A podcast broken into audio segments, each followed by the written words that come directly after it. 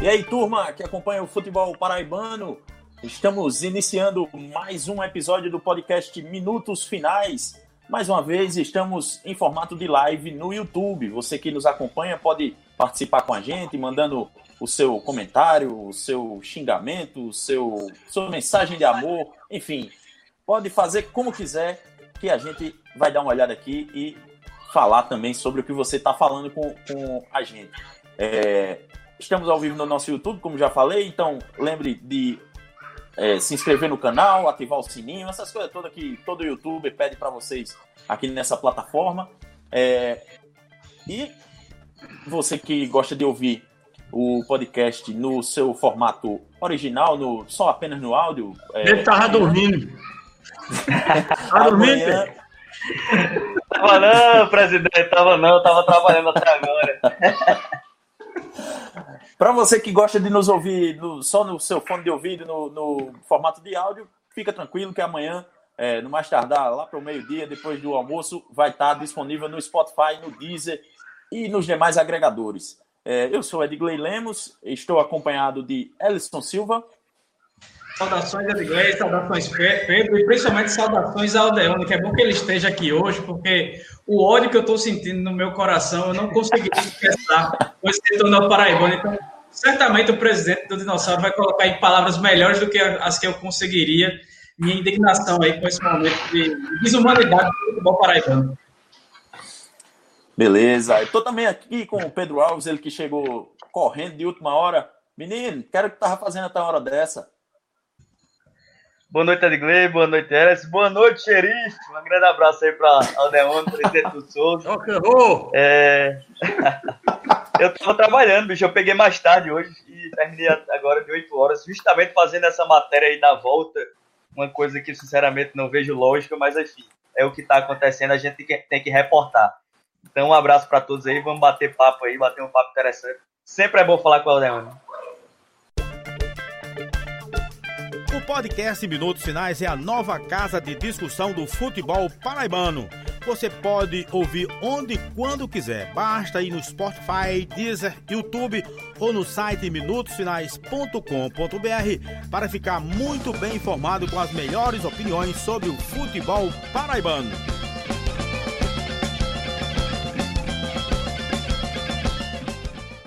Sem mais delongas, vamos apresentar o nosso convidado de hoje, né, que é mais que especial, o presidente do Souza, o dinossauro do sertão, Aldeon Abrantes. Seu boa noite e, e é, seja muito bem-vindo. É, é uma, honra receber você aqui no Minutos Finais. É, enfim, dê seu boa noite aí para a galera. É, não, boa noite. Primeiro da, da alegria, e eu vou começar por Elson. Elson, é, é, o ódio é é o que existe mais próximo do amor é o ódio. Então a gente, é, promovido desse sentimento, nós somos mais próximos do amor, entendeu? Quero abraçar a Igreja, a Pedro, a todos aí que estão ligados, com certeza esse programa é espetacular, né? Todos os esportistas assistem e tal. E dizer que ninguém está feliz, né? Não tem ninguém feliz é, nesse mundo. Agora, é preciso que nós possamos é, viver essa realidade. Nós estamos aqui na Terra para ser testemunha dessa realidade que o mundo está vivendo. Não tem ninguém feliz, né? Ninguém. Mas é, é, é, a vida tá, ela vai ter que seguir em todos os segmentos, entre eles o, o futebol. Eu acho que nós aqui temos resistido aqui na Paraíba nós, os, os clubes, no caso do Sul Sport Clube, próprio Nacional e outros clubes aí, nós temos resistido muito porque é, é, na cabeça de outros dirigentes aí já tinham começado. Inclusive tem dirigente que defende público em estádio ainda, né? Então, a gente tem resistido bastante a essa situação. É tanto que acredito que a Paraíba vai ser um dos estados dos últimos a voltar porque está pré-agendada aí uma, uma para se voltar a treinar no dia 29. O Souza, pelo menos, é, é, a pulsão de iniciar os treinamentos, né? Depois dos exames, de obedecido os protocolos, vai ter que voltar. Um, futebol não vai se acabar, não, não tem como acabar, vai ter que voltar. Agora, infelizmente, é, as condições de se voltar, porque a, a pandemia ela, ela, ela focaliza tanto as coisas que a gente esquece ah, de ter a visão mais holística, global de, dessa volta. É muito caro o futebol. Futebol não é coisa barata. Não é barato para ninguém. Então, eu acho que é, deveria haver um, um, uma proposta, junto com a proposta é, de, de, higiene, de pandemia, disso e daquilo, também uma proposta financeira, um, uma saída financeira. Ninguém tem ainda certeza nem dos exames nem quem vai pagar os exames. Quando, é, quando serão os exames? Qual é a planilha econômica do campeonato? Isso aqui a gente está querendo buscar. Né? As taxas vão ser isentas. Os exames, por exemplo, eu tive um, um exemplo aqui de Alagoas.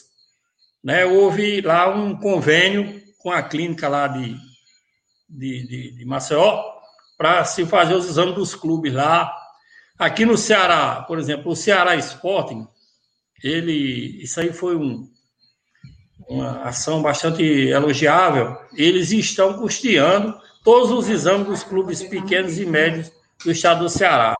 Ceará está ajudando. Então, é preciso que nós possamos ter, antes de voltar, acredito eu, algo extremamente objetivo, né?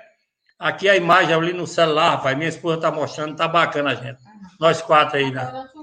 É, né? Agora tá melhor, viu? Então, eu acho que a gente já deveria ter um planejamento econômico. Os exames, conseguimos aqui é, parear com o governo do Estado, com as prefeituras, por coisa. As taxas vão ser definidas, porque se não tem dinheiro nem para pagar os clubes, como é que nós vamos ter dinheiro para pagar a taxa? as taxas dos jogos, que são caras. É um jogo aqui no Alto Sertão, era em torno de 8 mil reais, o borderô girava em torno de 8 mil. Né? Então, com portão fechado, na pandemia, não tinha nem para formar o grupo. Então, nós teremos, nós teríamos que ter tudo acertado e devidamente acertado. Não é soltar os clubes como se solta cavalinho, não. Nós vai voltar os treinos, vai todo mundo vai treinar, como, como é que faz? Como é que você vai pegar o jogador e dizer, olha, vem jogar de graça aqui? O cara, o, mais, o cara está precisando de um emprego, está todo mundo desempregado, está querendo trabalhar. O cara vem jogar de graça porque a quem a CBF botou a mão em cima tem condição. Eu, tô, eu tenho um vizinho aqui meu, o Atlético Cajazeiras, ele jogou as cinco partidas dele em casa, inclusive no clássico. Com Souza, jogou com 13, teve rendas espetaculares e recebeu 130 mil da CBF. O Souza Esporte Clube aqui, só jogou três partidas em casa, três. Porque a primeira, o doutor Roberto não deixou eu jogar aqui, o prejuízo veio sair lá na frente, que eu fui chegado. As duas rendas que eu ia ter era Atlético e Botafogo, para poder equilibrar a minha folha. Também não tive. Aí, pelo segundo ano consecutivo, que não se recebe. O primeiro foi o gol de placa. Esse ano foi a lei do incentivo ao esporte. Nós fomos lá, tiramos foto lá no DED, foi uma festa danada e também não recebemos absolutamente nada. Então, ninguém tem uma botija para estar tá arrancando dinheiro para dizer, não, você tem que voltar, volte, se vire, vá para lá e volte não é assim. As coisas têm que ser amadurecidas, conversadas com profissionalismo, com responsabilidade. Tem muitas as pessoas aí, porque esses clubes grandes principalmente aí, eles estão muito mais interessados em treinar com a gente. Porque qual a condição que o Souza vai ter de disputar mais campeonato? Só vai servir de sparring. Pode passar uma vergonha histórica. O Marizão nós perdemos em 2017 a última partida que o Souza perdeu no Marizão. Faz 18 anos que o Souza não perde para o Atlético Cajazeiras dentro do Marizão. 18 anos. E nós estamos correndo o risco de levar duas goleadas históricas, porque não tem time. Até para formar um sub-19 está complicado. Então, eu acho que deveríamos ter uma agenda mínima. Qual era a agenda mínima? Não, está aqui os exames. Agenda mínima. As taxas vão estar liberadas para os clubes, né? já que a CBF dispensou aquela taxa de transferência nessa época de pandemia, a federação aqui também dispensou né? a, a taxa de inscrição de atletas, mas a taxa de administração do jogo, do jogo, né? é preciso que nós possamos ter isso no papel, para que nós possamos respirar a outra etapa, que é a formação do clube. Um campeonato não são quatro clubes só, não vai formar só quatro clubes. Então, tivesse chegado e dizer, ó, vamos encerrar aí e vai disputar o quadrangular, os quatro classificados. Uma proposta. Ficavam os quatro, classificou, os outros iam aceitar. O Nacional ainda tem chance, o meu grupo, por exemplo. Né? O Botafogo não se classificava, veio o problema. Aí agora. Essa, essa proposta foi feita, Aldeone? Na, nas reuniões? Você, algum clube chegou a levantar essa possibilidade? nem, nem admitiu nem pensar. Teve uma reunião lá que foi levantado, não dessa forma, mas mais ou menos, passando. O, o dirigente do Nacional que estava lá pulou logo e disse: Não, eu ainda tenho chance ainda. Eu ainda posso.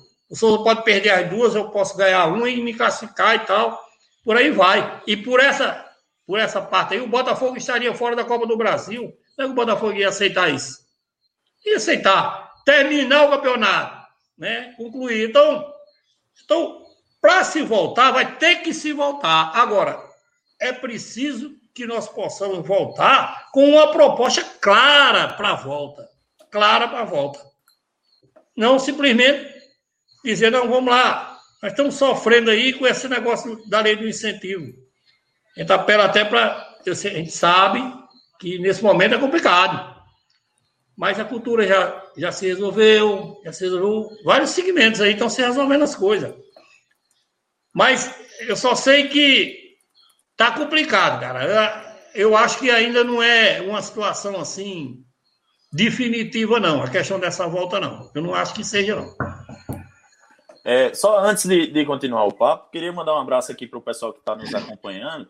É, já tem uma galera boa aqui. Ana Flávia Nóbrega está sempre com a gente. Ela que é nossa parceira, faz as nossas belíssimas artes do, do podcast. Iaco Lopes, é, os dois traíras, Davi Aguiar e Noé Estrela. Noé Estrela que tem raízes souzenses, está dizendo aqui que assistiu o primeiro jogo de futebol dele lá no Marizão. Eu duvido Não é? porque ele... É, pois é. Aí é, tem também o Zé Pereira, lá do Baião de Dois, é, ele que participou da live na semana passada aqui com a gente. E aí ele faz, ele faz até uma, uma pergunta que eu queria já até mais ou menos te, te perguntar, Aldeone. É, com esse retorno já sendo definido, é, como é que vai ficar financeiramente os clubes? Porque, por exemplo, o Souza é, e acho que a grande maioria dos clubes aqui da Paraíba dependem muito das rendas do, do, dos jogos. E, nesse primeiro momento, é, é impensável que, que se tenham partidas é, com torcida nas arquibancadas. Então, é, como é que você vê essa, esse retorno do, do futebol aqui na Paraíba é, sem torcida e com, quanto isso vai afetar financeiramente o, o, os clubes? Por isso que eu acho que deveria haver um, um, abraço que eu vi aqui, o nosso amigo Geraldo Varela, rapaz. Saudade do meu amigo Varela, faz tempo que eu não vejo. Ô, Varela, saudade da porra, nunca mais lhe vi, meu irmão. Olha, por isso que eu acho que essa discussão deveria envolver mais gente. Eu, eu sinto muita falta, cara. Nós não temos aí, é, é, na, na, nossa Assembleia Legislativa, um deputado que diga assim: eu vou pegar a bandeira do, do, do futebol da Paraíba. Não tem nenhum. Só tem na hora de, levantar a taça. Na hora de levantar a taça, na hora da festa, na hora do campeão, tá tudo lá. Para Pedro ir lá tirar foto para ir lá tirar foto, botar na capa do troféu com eles lá agarrados. Não vejo um. Tem, tem que se envolver vários segmentos. O futebol é um segmento social, cara. Você não pode achar que o futebol por, por o futebol ser telúrico, pelo futebol ser, ser é, é, psicodélico até, né? Porque é um espetáculo de cores, de emoções, de, de discussões, de tudo. Às vezes as pessoas esquecem que o futebol é um segmento social que emprega pessoas, responsável por 3% do PIB nacional. Né? Então, as pessoas, essa visão holística do, do que representa o futebol, é, é, que eu acho que se deveria chamar mais gente para essa discussão no futebol da Paraíba, para se conversar sobre o futebol da Paraíba. Né? Porque, o que, porque o discurso mais simples de se fazer, o mais cômodo de se fazer, isso é um absurdo. Vai voltar o futebol na pandemia. Né? Realmente é muito absurdo. Assim, voltar, com... mas está voltando todos os segmentos. Né? Os shopping abriram, a cultura está começando, daqui a pouco já se tem live mais ou menos, vai ter no São João aí. Estão voltando todos os segmentos sociais, vai ter que voltar, então o mundo vai se acabar. Essa é a bomba daquela de Hiroshima. Soltar, morre logo todo mundo. Então, as pessoas então, têm, têm vida. E, e, o futebol é um segmento que eu acho que ninguém poderia deixar, nesse momento, de, de ser solidário ao futebol. Aquelas empresas, aqueles empresários que gostam de futebol, não poderia deixar seu time do coração. É, aí, eu vou levantar aqui em Souza. Eu digo, como é? Eu vou levantar essa questão aqui. Vocês vão querer que o time fique de fora o resto do campeonato? Ou vão voltar? Vai depender dos segmentos sociais de Souza, vai depender do comércio. O, o, o nosso prefeito tem, nos ajudou bastante, ajuda bastante. Ainda vou ter uma. Eu estou com uma reunião marcada, agendada com ele e outras pessoas. Eu vou tentar envolver o máximo que eu puder envolver para viabilizar a volta do futebol. Então, essa pergunta, companheiro, é preciso que a torcida, a torcida é muito importante. Eu vou dizer onde é que a torcida entra. Me diga uma coisa: quando é para detonar um dirigente, uma coisa, meu amigo, o que esses cabos fizeram comigo na, quando eu fui jogar contra o 13 em Campina Grande, me fizeram comigo nas redes sociais, foi um linchamento, meu amigo. Foi formado um, um como é que é aqueles cabos aqui, os amigos de Queiroz fizeram, como é, um PowerPoint, né? PowerPoint, né? Fizeram um PowerPoint para me detonar, para fizeram coisa que eu não tinha feito, fizeram é, inventaram que eu tinha feito, dado declaração. O, o menino, o capitão do 13, esculhambou comigo depois do jogo. Eu não culpo nem ele, porque o que disseram a ele, que eu, que eu, que eu tinha dito sem ter dito. Então, foram muito diligentes. Então, por que é que não está na hora das torcidas se manifestarem em rede social é, é, é, para pedir aquelas pessoas que, que abraçam o futebol, que, que acertaram, que os clubes fizeram um orçamento em cima do que ia receber e não estão recebendo, que as torcidas possam se manifestar através de rede social da, do ponto de vista positivo. Vão deixar os clubes sozinhos, porque na hora que aqui em Souza eu, eu sei. Se o Souza não, não voltar, aí, se você quer daqui, você tem raiz aqui em Souza. É, aqui em Souza é uma cidade que tem política até em enterro. Aqui, se o cara for passando um enterro, Pedro, aí o cara diz, rapaz, é um enterro ali, tem muita gente ali. Quem, quem foi que morreu? É o cara foi fulano, vixe, voltava em Ciclano, não vou não pro enterro, não. Aqui em Souza é assim. Só tem o Souza, mas, mas a cidade, a metade é, torce pelo time, mas não vai nem pro campo por causa de política. Então, tudo, tudo gira em torno desse. Você vê? Então, é preciso que as torcidas, elas são muito importantes nessa hora. Né? Já que tem que voltar, vamos é, é invocar em redes sociais, pedir ajuda a quem gosta de futebol. Cada, cada torcedor tem seu nicho. Aí em João Pessoa, o Botafogo tem essa legião imensa dessa capital, que eu me lembro do meu amigo Ivan Bezerra, quando eu estava no Botafogo. Ivan dizia que o Botafogo não tinha torcedor, tinha admirador, né? Porque a cidade inteira torce e nunca lota o campo. Não lotava, até que lotou depois nessas campanhas do Botafogo na Série D. Então, eu acho que o torcedor é muito importante nessa hora. E eu faço como responder ao nosso torcedor, eu vou usar as palavras do poeta Caixa d'Água aí, quando eu estudava em uma pessoa, quando ele disse ao governador amigo velho Hernando Sato. Governo é para sofrer. É a mesma coisa que eu estou dizendo. Diretor de, fute... de, time de futebol é para sofrer, meu amigo. Tem que se virar, mas tem que botar o time em campo. Aldeone, você falou que a volta do, do, do Paraibano você não acha que seja definitiva, e na live do Voz da Torcida, ainda agora, sete e pouco, é, o Cleodon falou com a gente e disse que vai procurar os meios jurídicos e legais para que a vontade dele, a vontade do Nacional de não disputar, porque não concorda com a situação, é, vai ser buscada. E aí existe uma possibilidade do Souza e os outros clubes que não, não querem, não são favoráveis ao retorno nesse momento programado de 19 de, de 18 de julho. É, passem a fazer essa ação em conjunto. Acho que ele, ele citou alguns outros clubes, como o Esporte Campinho, o Esporte Lagoa Seca, acho que a Pere Lima também. É, você acha que existe essa possibilidade? Vocês vão começar a estudar esse tipo de, de, de posição? Eu acho que não, não tão radical, mas a gente vai, vai ter que, que, que propor, né? propor alguma coisa. Tem que, rapaz, a gente tem que resolver o que tem que resolver. Quem ficou de patrocinar, quem prometeu, quem fez festa, quem tirou foto, tem que cumprir. A palavra tem, tem que ser cumprida. Apesar dos pesares de tudo que está acontecendo aí. Eu acho que uma agenda mínima é preciso que se tenha com esforço de todos. Né? Tem que ter uma agenda mínima para viabilizar a volta dos clubes. É como eu digo a você, não pode ser é, simplesmente dizer, não, vamos começar, não é assim não, rapaz. Tem quatro clubes com condições como é, tem quatro clubes que têm condição e, e seis que não têm. Simplesmente não tem condições de nada. Eu acho que vamos esgotar a, o diálogo até o último ponto essa questão judicial, primeiro que vai demorar a vida inteira para julgar, pra, não vai se chegar a lugar nenhum, se for desse lado aí. Agora, mas podemos resistir, sim. Resistir, adiar a data, podemos, podemos, podemos fazer um monte de coisa aí juntos. Eu acredito que nós deveremos nos mobilizarmos. Ele falou outra coisa que, também. O caminho jurídico eu acho que é muito complicado essa situação.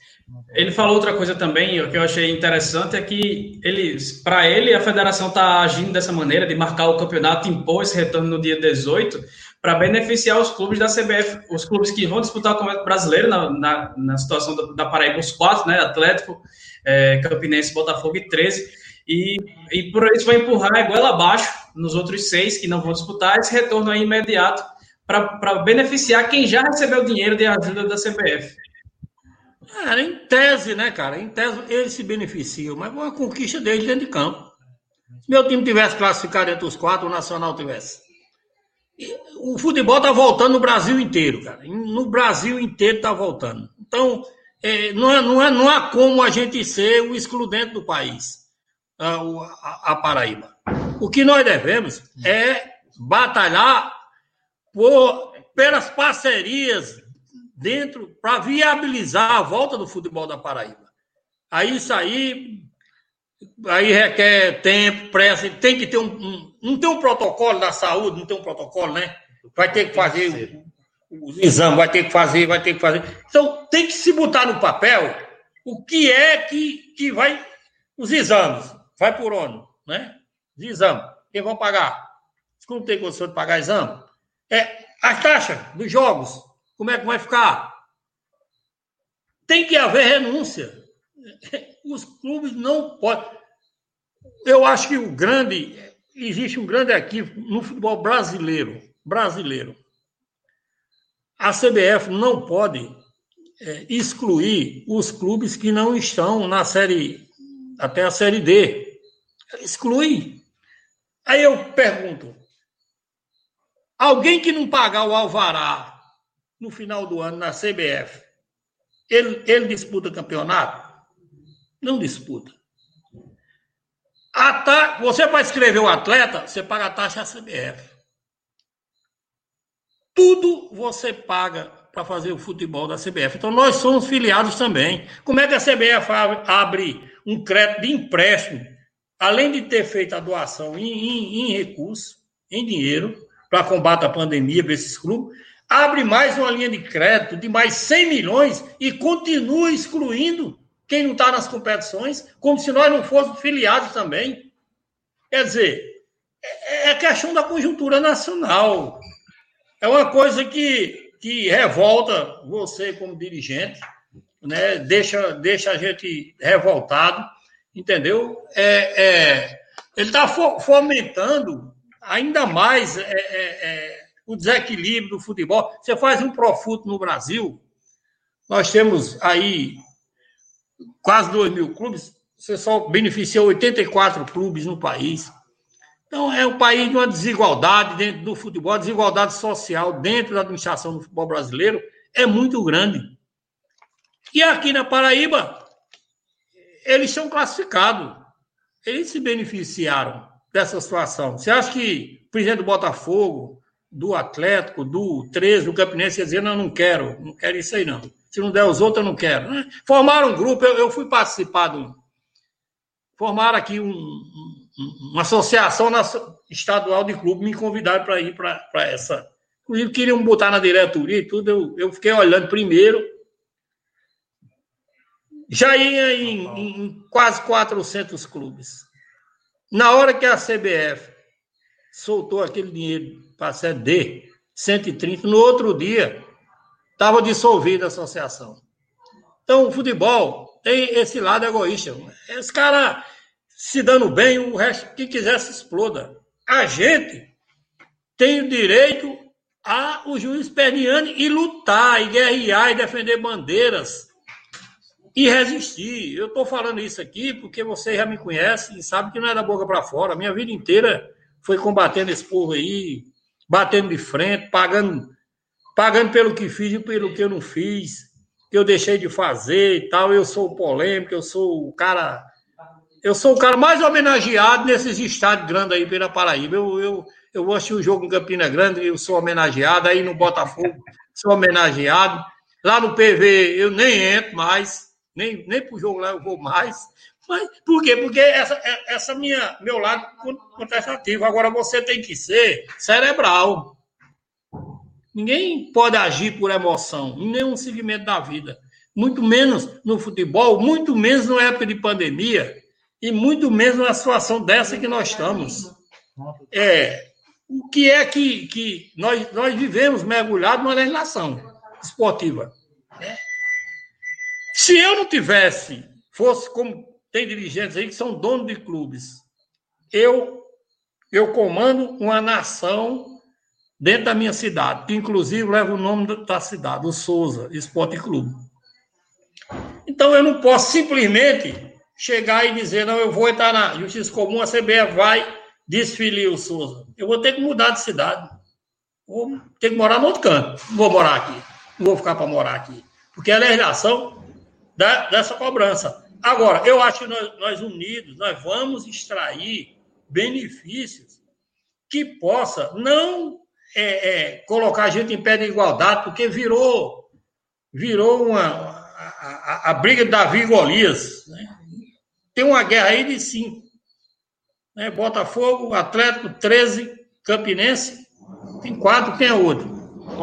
Só o quatro. Não, tem esses quatro clubes aí, porque tem um de fora, né? Que é o Botafogo. Tem três aí que vai morrer um dos três na outra chave. Então, eles estão ano luz na frente da gente. Não temos nem jogador inscrito. Né? Agora, isso, na condição atual, dá condições para que nós possamos, dentro é, é do direito, da desportividade, resistir.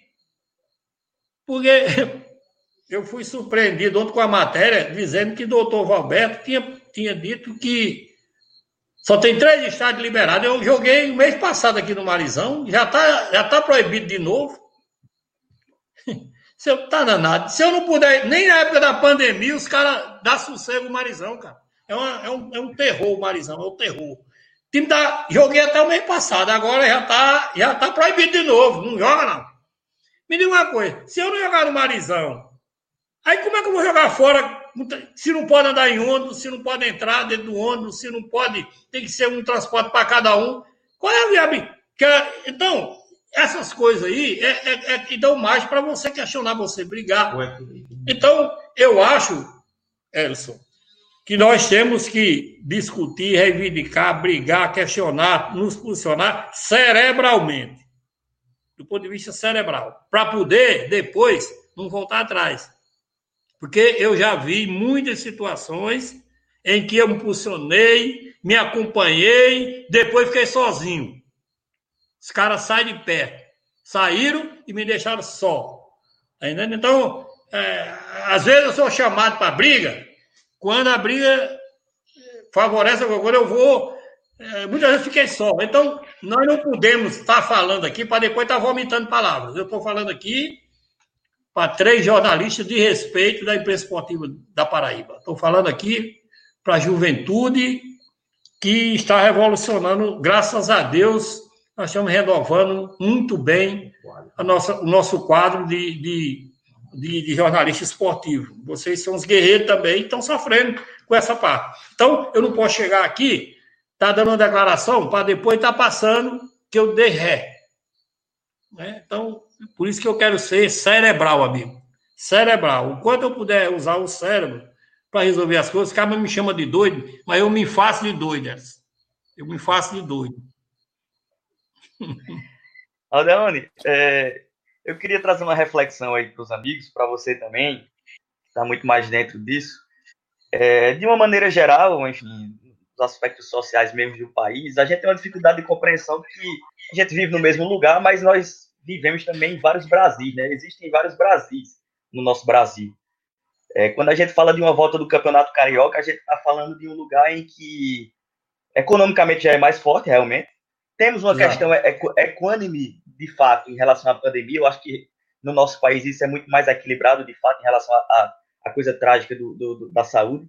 Mas, economicamente, o Rio de Janeiro já é um futebol mais forte, um, um, estado mais forte, e o próprio campeonato é um produto mais forte, né? O, o, os times menores do Rio de Janeiro, eles têm até condição de voltar agora, porque tinham atletas, já tinham já tinha um financiamento um pouco mais organizado, e enquanto isso, é diferente no, no, em diversos países, de diversos Brasis que temos no nosso Brasil. E trazendo aqui para Paraíba é uma questão completamente distinta. E eu percebo que na federação, em alguns clubes também, falta esse tipo de compreensão. De, é, é claro, como você disse, o futebol está voltando em todo lugar e, e vai acabar voltando em vários estados. Mas cada país, cada futebol é um futebol também, né? Existem vários futebols no nosso Brasil. No futebol, o futebol paraibano é bem diferente do carioca. Dentro também do futebol paraibano, nós temos outros futebols. Nós temos o, o, o Botafogo, o 13, o Campinense, o Atlético de Cajazeiras, que continuam com seus elencos, embora alguns não estejam nem pagando, né? A, a gente percebe que são clubes que estão numa realidade, mas fingem também que, estão numa realidade maior, né? Porque eles não estão pagando. Ele tem os atletas e não estão pagando não, não, é, não, não há tanta diferença de, do Souza que acabou dispensando. Eu vejo até mais honestidade em quem dispensa, em quem acaba, infelizmente, deixando postos de, de emprego, mas coloca a situação de que não vai poder pagar, né? A gente vê hoje o 3 do Campinense devendo salário.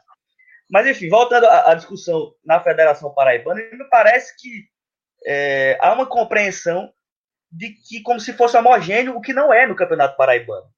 A gente teve uma, uma, uma, excelente entrevista no Voz da Torcida do, do Cleodon, aí, do, do, presidente do Nacional de Hipótese, que mostra a realidade nua e crua, principalmente do futebol do interior do país, né? Como você falou, que não teve nem sequer uma olhada da CBF de ajuda de financiamento. O Souza, hoje, o Nacional, não tem jogadores, não tem jogadores no momento para entrar em campo. E já se fala em data de, de, de, de volta do futebol paraibano.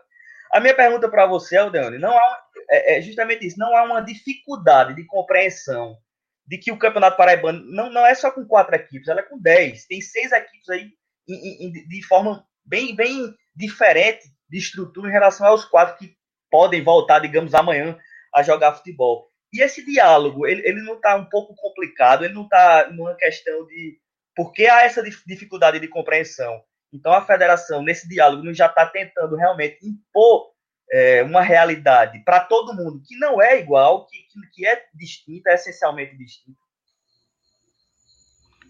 Concordo com você. Por isso que eu estou dizendo que essa pauta ela não fechou hoje. Eu acredito, a pauta não está fechada.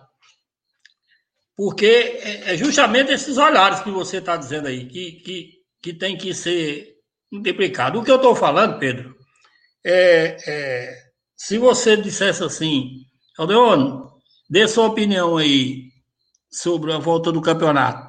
Antes, eu questionava de que tem que jogar, tem que jogar, tem que jogar. Mas nós chegamos a tal ponto hoje que se dependesse de mim, assim, eu, eu não jogava mais. Deixava os caras, bota esses caras aí para jogar. Só que eu respondo pela instituição. Não é minha posição. É a instituição. É muito cômodo da minha parte. Menina, coisa, se se eu der declaração hoje, a voz da torcida, ó, o Souza tá aí, o campeonato vai voltar, eu, o Souza não vai não. Pronto. Eu represento essa instituição. Como é que eu fico como cidadão na minha cidade? Como é que eu fico como cidadão? Eu sou o responsável, um cara que fez uma história dentro do futebol, eu sou o decano do futebol da Paraíba, né, com mais de 30 anos dentro disso, e eu vou tomar uma. Você acha que o caminho, o único caminho, será não jogar? Talvez tenha um monte de gente interessado nisso aí. Quem não está interessado? Me pergunte qual que, quem vai dar o primeiro grito que não vai jogar. Eu, eu reclamar, eu estou reclamando. Já estou dizendo aqui né, tudo que eu acho. Eu acho que a pauta não está definida, a pauta não terminou. Tem que se acertar, tem que se colocar no papel o que é, o que não é, né? Para ver se tem a condição mínima de ser sparring, né? Agora, é uma situação que não fui eu que criei, não foi você, não foi ninguém. É a situação da pandemia, é do vírus. Então, o vírus ele está modificando todas as formas de pensamento. Nós não podemos estar analisando hoje como se fossem condições extremamente normais. Né? No início da competição, a situação era uma. Hoje é uma situação totalmente diferente. Vamos, ó, eu vou passar aqui. Tem essa lei de incentivo ao esporte aí, que o governador levou todos os clubes e tal, vamos redimir 2019 e tal, vamos acertar aqui, fazer um acordo leniense, não sei o quê, paga o que deve e o que não deve também, assuma, diga que você está todo errado, você assuma que eu resolvo isso aqui. Não resolveu. Aí nós agora vamos para porrada. Aí ele fala: primeiro lugar está a vida.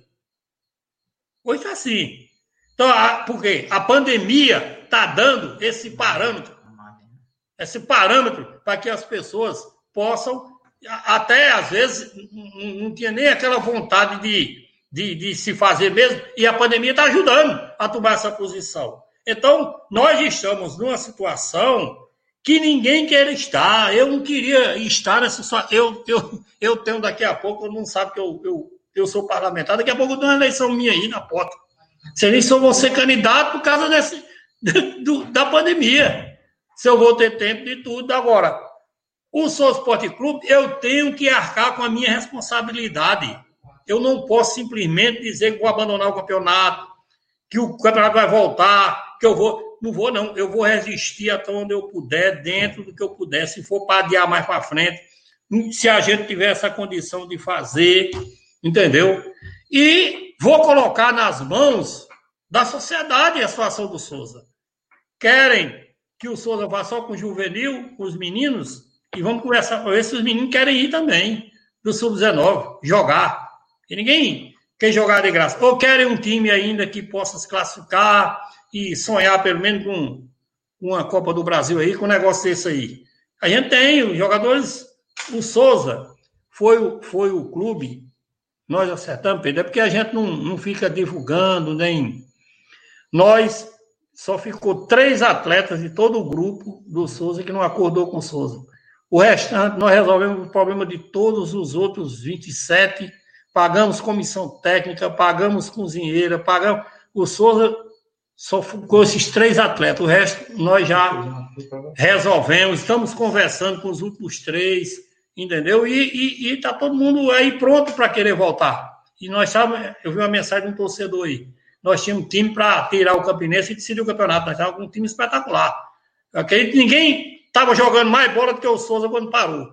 Ninguém, nenhum time. Nós jogamos com 13 do Botafogo. Nós fomos melhor do que o 13 Campina, perdemos o jogo, porque o goleiro do 13 pegou até pensamento e no Botafogo aí nós ganhamos, o bandeirinho no gol, não sei, não me interessa, é outro assunto. Mas fizemos um grande jogo também contra o Botafogo. Então, nosso time estava crescendo, uma crescente, que estava me lembrando às vezes que eu ganhei. Hoje, hoje eu sou o dirigente mais vitorioso do futebol da Paraíba, dos, dos, ati, dos que estão em atividade. E eu sei, às vezes, que eu tenho a chance de ganhar. Pelo menos eu acho que eu iria decidir o campeonato esse ano. Houve a pandemia. Imagina, eu estou aqui com o Rafael, nosso diretor, está aqui do meu lado. Se você imaginar a tristeza que a gente está tendo só de lembrar o time que a gente estava, a gente vinha sofrendo com times aí sofríveis. Em 2018 foi razoável, 2019 nos decepcionamos, mas nós conseguimos equilibrar um grupo dentro de campo e fora, jogando bola, um grupo de profissionais, uma comissão técnica trabalhador, e pronto, chegou o nosso ano. Aí veio um negócio desse. Você imagina a tristeza que nós estamos passando. E agora, chega, nós estamos chegando num ponto que vamos, o trabalho todo que foi feito, ele pode ser esquecido nesses dois jogos que nós temos aqui no Marizão. Agora, eu não posso ser irresponsável. Agora, vou lutar, vou chamar meus colegas de clube e tudo, e vamos usar tudo que for possível, rede social, o que for, entendeu? Para poder a gente melhorar as condições dos, do, dos outros clubes para se terminar o campeonato. E, e eu sei que a presidente da federação está lutando muito e espero que ela consiga limpar as taxas, conseguir com a CBF, ó, dê pelo menos ajuda aqui para isentar os borderões dos clubes aqui, ou os exames, ou seja o que for. Né? Consiga para poder ver se se tenta viabilizar a contragosto. Porque, meu amigo Pedro, meu querido Hélio, a gente na vida só come do que gosta, não. Às vezes a gente tem que comer do que não gosta também. Mesmo o prato sendo ruim, o prato sendo amargo, você tem uma hora que você tem que comer o prato. Entendeu? A vida é assim. Então, não pode achar que, que a gente vai ser do jeito que a gente quer, não. Mas, como eu digo a você, ainda não é definitiva essa volta aí para o dia 22. Eu não acho. Não acho que está tá definido ainda, não. Só quem como que gosta é Dorival Dantas, né? O sanfoneiro vai fazer uma live amanhã, inclusive, que ele sempre diz que só come tapioca, bolacha, café, esse é. negócio, que ele que não come nada diferente, porque ele não tem casa, então ele não vai nem se arriscar a comer esse negócio. Mas aí eu, é só, é, é como que gosta. Eu sou mais Zé, que como tudo que tem pela frente, é cuscuz, é, é milho, é, é, o que aparece na frente dele, ele passa por cima. E ainda dorme, e ainda dorme logo depois. Ainda dorme, ainda dorme ainda. pois é, é, antes mesmo do martelo batido hoje, alguns times já estavam contratando, né? O 13, por exemplo, já anunciou dois reforços e está com salários de março atrasados e ainda combinou com o elenco de não pagar enquanto o futebol estivesse parado, mesmo tendo recebido os 200 mil, 200 mil reais da CPF, né? O Souza, pelo que você falou, já entrou em acordo com todo mundo, não tem. Pagou. Essa, não tem tem essa situação, não tem essa situação de dever salários. Então, como é que você vê essa situação, essa questão aí dos times devendo salário, contratando e sem saber quando é que, que vai voltar? Porque, como você falou, a questão, a pauta não está encerrada. E aqui na Paraíba, é, os calendários, os prazos, esses negócios não são cumpridos nem, nem em condições normais. Imagina agora, em meio dessa pandemia, né? Rapaz, tem cara que tem coragem de mamãe uma. Só perder jogador. que o, o cabo acerta comigo. Aí eu digo, rapaz, Vamos acertar aqui. Quanto é que você paga? Não, eu pago 5 mil. Mas, rapaz, time fulano de tal, que eu não vou dizer, porque você já disse, me prometeu 10, o dobro. Eu digo, então vá para lá. Aí depois, quando terminar o campeonato, você me liga e vê qual foi o negócio que você fez melhor. Aí o cara. Eu não lembro de Rafael, você travou de quem te contratou, né? O cara acertou com a gente, tudo certo. Quando foi no dia de viajar, mas rapaz, aí fulano me ligar lá, vão me pagar. Eu digo, rapaz, homem, eu tô dando um conselho. Vou descobrir quem é, vou descobrir. Não, aí o cabo pegou, foi para lá. Só, rapaz, ele só aguentou dois meses, não recebeu nem um centavo. Aí ligou para mim, mas rapaz, bem que o senhor disse, eu digo, não, vá para aí, que aí é bacana. Então, eu não tenho essa coragem, não.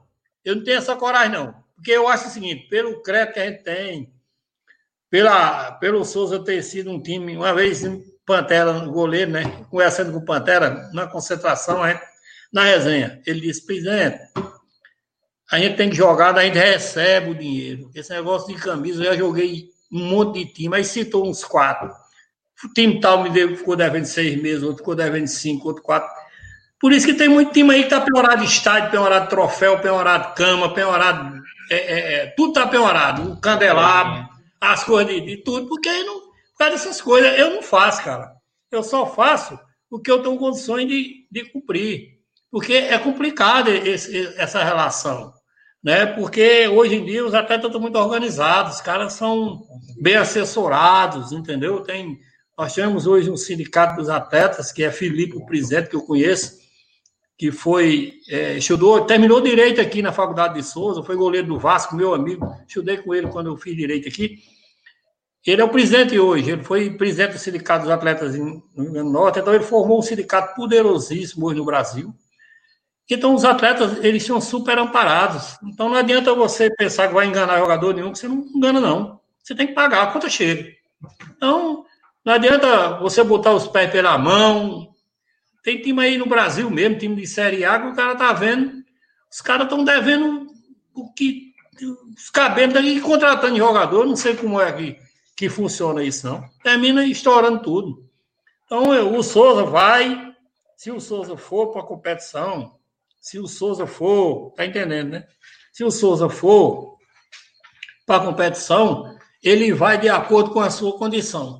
Se tiver a condição de ir com um time caseiro, vai com um time caseiro, só para cumprir tabela, só para não ser punido na CBF, só para não para não, porque é ruim para o currículo do clube também. Você abandonar a competição, às vezes aconte, aconteceram, né? Tem time aí eu li o trabalho maravilhoso de Pedro, aí que, que não foi jogar uma decisão de campeonato e não foi punido.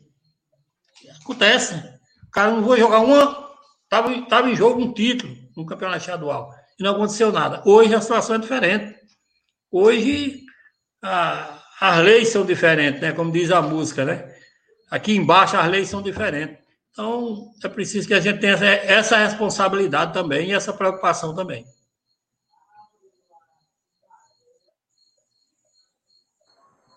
Ô, ô Aldeone, é, e caso, caso seja identificado algum caso positivo é, de jogador com coronavírus, é, qual que é o protocolo que foi desenhado nessas reuniões? Alguma coisa nesse sentido foi debatida?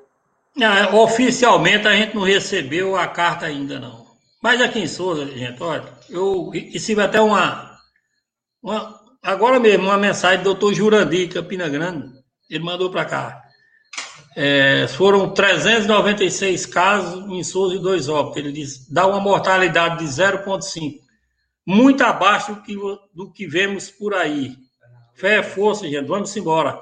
Quer dizer, aqui em Souza, o trabalho que a prefeitura está fazendo, através de Tairone, sua equipe de saúde, ou é a água de São Gonçalo, não sei.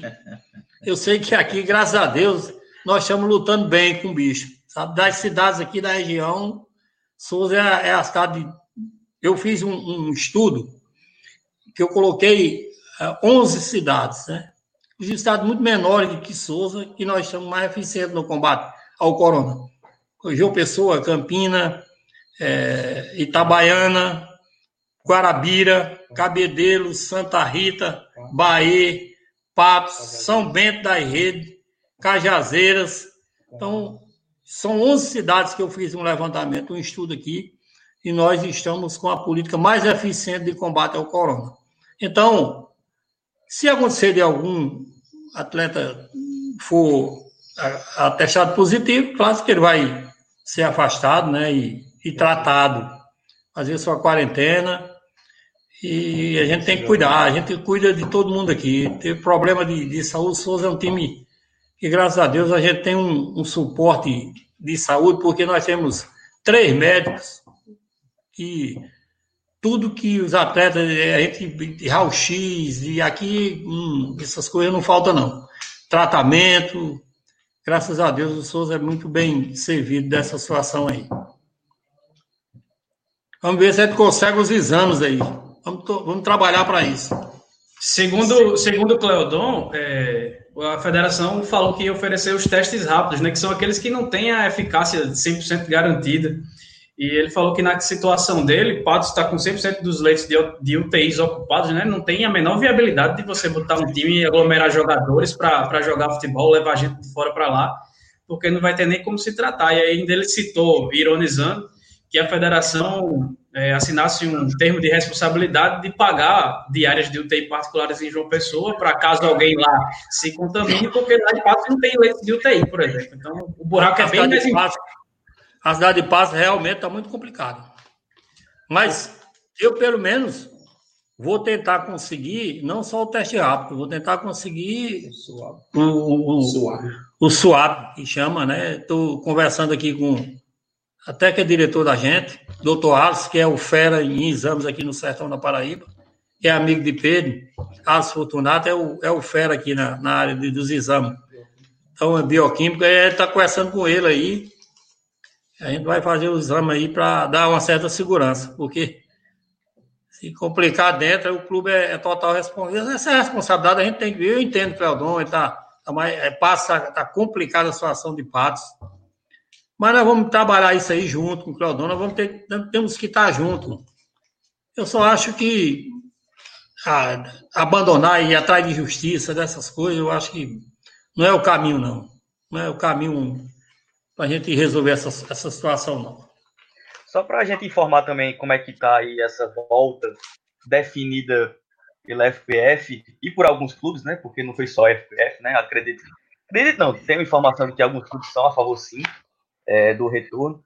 O, a FPF prometeu que vai pagar os testes rápidos para os clubes que informarem que não tem condição, porém vai continuar cobrando a taxa por jogo, né? As taxas é, de cada jogo, que já, que já é um gasto bem complicado aí para os clubes que não vão ter é, renda em virtude dos portões fechados. E quem disser que, que vai pagar os testes, né, quem assumir que tem condição de financiar os testes, aí está isento da taxa. Ou seja, vai ter um gasto muito grande de qualquer maneira. Né? Então a gente está nessa posição é. aí. É, daqui a um mês voltaria o campeonato, Tadeu, né? Eu quero saber, diante dessa realidade atual, são 30 dias. O Souza tem condição de amanhã começar um planejamento, tem condições financeiras mesmo de começar um planejamento para botar o time em campo? Tem não, tem não. Tem aquele negócio, qual é o programa da televisão que dizia se vira nos 30? Que programa é aquele? Faustão, é Faustão. É, Faustão, né? Faustão, né? Se vira nos 30, né? Tem que se virar nos 30 aí, se, se for o caso de, de, de, de, de voltar, porque é coisa. Agora, eu acho que essa taxa da federação, a Michelle poderia pensar, conseguir isso aí na CBF, isso era o mínimo que se podia fazer para não, não entendimento. Principalmente, ó, uma coisa que tem que, que, que ver. Não, se pode aqui tratar os seis clubes, eu falo em termos da federação. Por exemplo, por exemplo, vou dar um exemplo aqui. Quando a CBF trouxe 120 mil que deu a federação, foi o que aconteceu. Distribuiu em partes iguais. Não era para ter sido. Como é que o Botafogo recebeu 100, 200, né? Foi 200, foi? Da Série C? O 13 também? Botafogo e 13, 200 mil. 200 mil. O Atlético recebeu 120. Aí vem um dinheiro para distribuir para os outros clubes, aí distribui igual. Eu até então, tuitei isso, Aldeone, até falei disso. Esses clubes, não tinha lógica pelo né? menos, para quem não recebeu esse dinheiro da CBF, a federação poderia isentar essa taxa. Exato. Por que não? Isso Entendeu? É Esses clubes que receberam, que o mais interessado, aí entrar, olha, você vê como é a situação aqui. Lá em, no Ceará, o Ceará Sporting Clube ele é quem está pagando todos os exames de todos os clubes do interior do Ceará. O Ceará Sporting Clube está fazendo isso. Entendeu? E em São Paulo, o que é que está vendo? Está vendo cotas, é, sorteio de, de, de artigos. uma campanha que eu vi Neymar, é, Gabriel Jesus, é, é, o menino lá, o Kaká, todos os outros atletas fazendo leilão de, de, de, de objetos históricos deles para poder ajudar os clubes pequenos, clubes pequenos, porque é uma realidade. Então, eu acho que a federação, Michele deve estar nos assistindo, ela devia pensar nesses clubes que não receberam a recurso da CBF e isentar essa taxa. Né? E dizer, não, seguinte, vocês lutem para conseguir esses exames aí, que eu vou fazer a minha parte.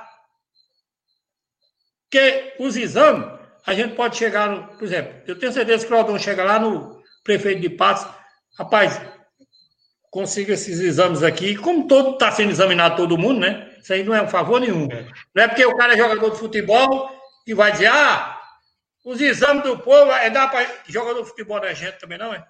Aí, aí, aí. Se a gente está combatendo o preconceito no mundo inteiro, então não, é, é gente do mesmo jeito, não é gente? Então tem que fazer. A gente consegue os exames. É muito mais fácil. Aí a federação dizendo, da minha parte, que é, ela deu aquela 10 mil ajuda, eu vou tirar essas taxas aqui. A CBF já está isentando as taxas de inscrição de atleta. Então, eu acho que, pronto, é uma pauta que poderia ser resolvida perfeitamente. Eu acho que, que a presidente, ela poderia tomar essa atitude. Né? Conseguir uma Você forma acha que de... está faltando mais subsídio, né? Mais subsídio nesse sentido, né? E está faltando, Pedro, um, uma carta, um documento, um protocolo. Certo. Não tem um protocolo da saúde? Uma Vamos fazer um protocolo eco- é- saúde. econômica do, do retorno. Olhando né? para os clubes, uma, uma plataforma econômica, um protocolo econômico. Olhando para os clubes. Olha, meu filho, você está E tratando de maneira diferente quem, é, quem, tem, quem são de maneira diferente, né? Exato. A isonomia está. Por exemplo, os clubes grandes, rapaz, vocês já receberam Isso, exato. aí, tá sobrando aí. Esses caras aqui estão mortos. Então, eu vou ter que chegar nesses para ajudar essas, pessoas aqui. Concordo plenamente. Entendeu? Então, pronto. Por exemplo, eu vou citar aqui: é, é, eu tenho dois jogos em casa. No caso do Atlético de Cajazeiras. Tirando a CBF, eu vi que o presidente do Atlético me confidenciou. Ele pagou a folha dele no clássico Souza e Atlético. A renda do jogo, ele pagou. O, o, o Ana Fraga está assistindo a gente. Um abraço aí, Aninha. Pagou uma folha de pagamento. Eu vou jogar com ele aqui, com o portão fechado, eu não tenho um real. Aí você acha justo que eu tenho que pagar uma taxa do- dos meus borderões, que eu vou jogar com um adversário que, através do meu clube, ele pagou uma folha inteira. Essas coisas aí que eu estou dizendo que precisa ser analisada, precisa ser balizada. Né? O Botafogo vem jogar aqui. Quando o Botafogo jogar em casa, ele vai ter um problema do jogo do Campinense em casa, né? Depois, ele só vai para o jogo da decisão, se ele se classificar. Se ele ganhar, ser... ele tem dois jogos ainda em casa, parece que o Botafogo. Então, só tem esse jogo aqui. Eu só tenho esses dois jogos aqui. Então, o Botafogo não, jogou com o portão fechado, tudo bem. Então, existem casos de clubes aí que já tiveram todas as suas rendas, jogaram cinco partidas em casa. Né? Então, você não pode ter o mesmo tratamento. Eu acho que é muito fácil. Não é um milhão de pessoas que você vai analisar. Não é a centena, a dezena. É não. São apenas seis clubes da Paraíba que estão na Pindaíba, para rimar. São seis. Tem quatro que estão em condições razoáveis, tiveram a sua ajuda. E tem seis que está na Pindaíba. O pior é o Souza Esporte Clube, foi o mais sacrificado. Só jogou três vezes. Doutor Valberto me tirou o primeiro mando de campo. Fez com que eu adiasse para a última rodada e minha rodada vai ser com o portão fechado. Eu tive prejuízo, não recebi lei de incentivo, não recebi absolutamente nada. Eu não posso ter o mesmo tratamento de quem teve as cinco rendas, de quem recebeu o dinheiro da CBF. Nós não podemos. Então, essa carta econômica, Pedro, que eu me refiro, e tem que. Agora, isso é fácil de estudar. Está faltando assessoria, mas eu, eu escuto assim. As conversas é assim, não, olha, você tem que votar, se não votar, olha, cuidado no regulamento, olha o regulamento aí da olha, se não votar. É esse que está sendo o tom, então, ser da assim. federação? Não pode ser assim, hein? É esse que está sendo o tom da federação, da, da do, do, diálogo, entre aspas. É esse tipo, tem que voltar, tem que voltar, independente de qualquer coisa. Rapaz, a presidenta ela tem batalhado muito pelos clubes, eu tenho que ser justo demais com ela assim. Mas eu vejo assim, da parte, nessa parte aí, quem está dialogando mais com os clubes é, é o Tomar. Então, eu vejo muito o tom de Otomar de alegar regulamento, alegar essas coisas. Não é hora disso aí. É hora do diálogo, da conversa.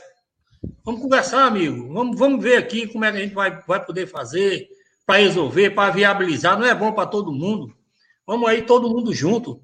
Então, eu acho o seguinte, que, que ameniza muita coisa. Porque a partir do momento que você vai dizer, pô, você vai ter que voltar, mesmo Rapaz, eu não, tem que voltar todo jeito. Ainda, e você vai ter que pagar a taxa do jeito que se fosse normal. É duro, velho. Na hora que você acena, tem um rapaz que passou o WhatsApp para mim, isso aí não tem nada a ver com futebol, mas é um exemplo rápido hoje. Ele, ele, ele falou comigo, eu estou passando uma situação muito difícil, Adriano. Eu me comovi com a mensagem dele, que inclusive depois eu liguei para ele tentei ajudar da mesma forma que ele disse a mim, Leone, minha situação está tão difícil que até uma palavra amiga me ajuda muito. Isso me comoveu demais. Eu liguei para ele dentro do meu das minhas condições, ajudei a esse rapaz. Então, tem ações que você faz que você cativa o freguês. Então, como é que numa situação caótica dessa, seis clubes pedindo, ainda tem que questão de taxa, fazer questão por questão de taxa, meu amigo. Rapaz, é o seguinte, meu amigo, procure o seu prefeito, procure o seu político, procure sua ajuda, faça os seus exames, que a federação vai fazer a parte dela. O que é que compete à federação? Não é a cobrança das taxas? Os exames é dos clubes. Então, vamos transferir. De... Olha, meu companheiro, os exames é com você. Eu vou fazer a parte nossa. A parte minha da federação, eu vou isentar essa taxa. Isso já vai desarmando um pouco os anos da. É, é, é... nós estamos vivendo num momento emotivo, gente. Nós não estamos vivendo na época do Duralex e Adilex, não. Não, não. não tem como. Nem que você queira, cara. Não tem, o homem mais poderoso do mundo, em tese, é Donald Trump foi destruído pelo, pelo joelho de um policial covarde, destruído totalmente.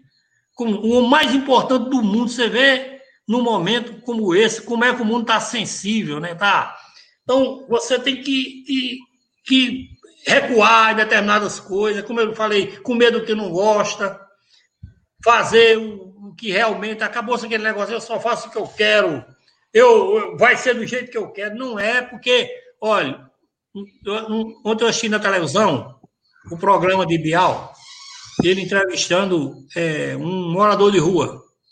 Não sei se vocês assistiram aí, algum de vocês assistiu. Se não assistiu, vão para o YouTube aí que vale a pena. Foi com o padre é, Lancelotti, né, que cuida do, do morador de rua em São Paulo, e esse morador de rua. E Bial perguntou a ele o que é que você tá vendo aí e tal. Ele falou, ó, sabe o que é que eu estou mais feliz com essa situação, Bial? É porque antes eu não podia entrar no shopping, eu não podia entrar no cinema, eu não podia entrar no teatro, eu não podia entrar no museu porque era morador de rua. Hoje, os granfinos também não estão podendo entrar.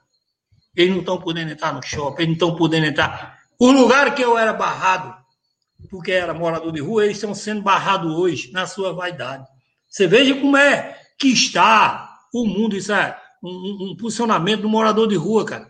Então, a situação do mundo está essa da solidariedade, não está de você chegar, vai ter, é assim e pronto.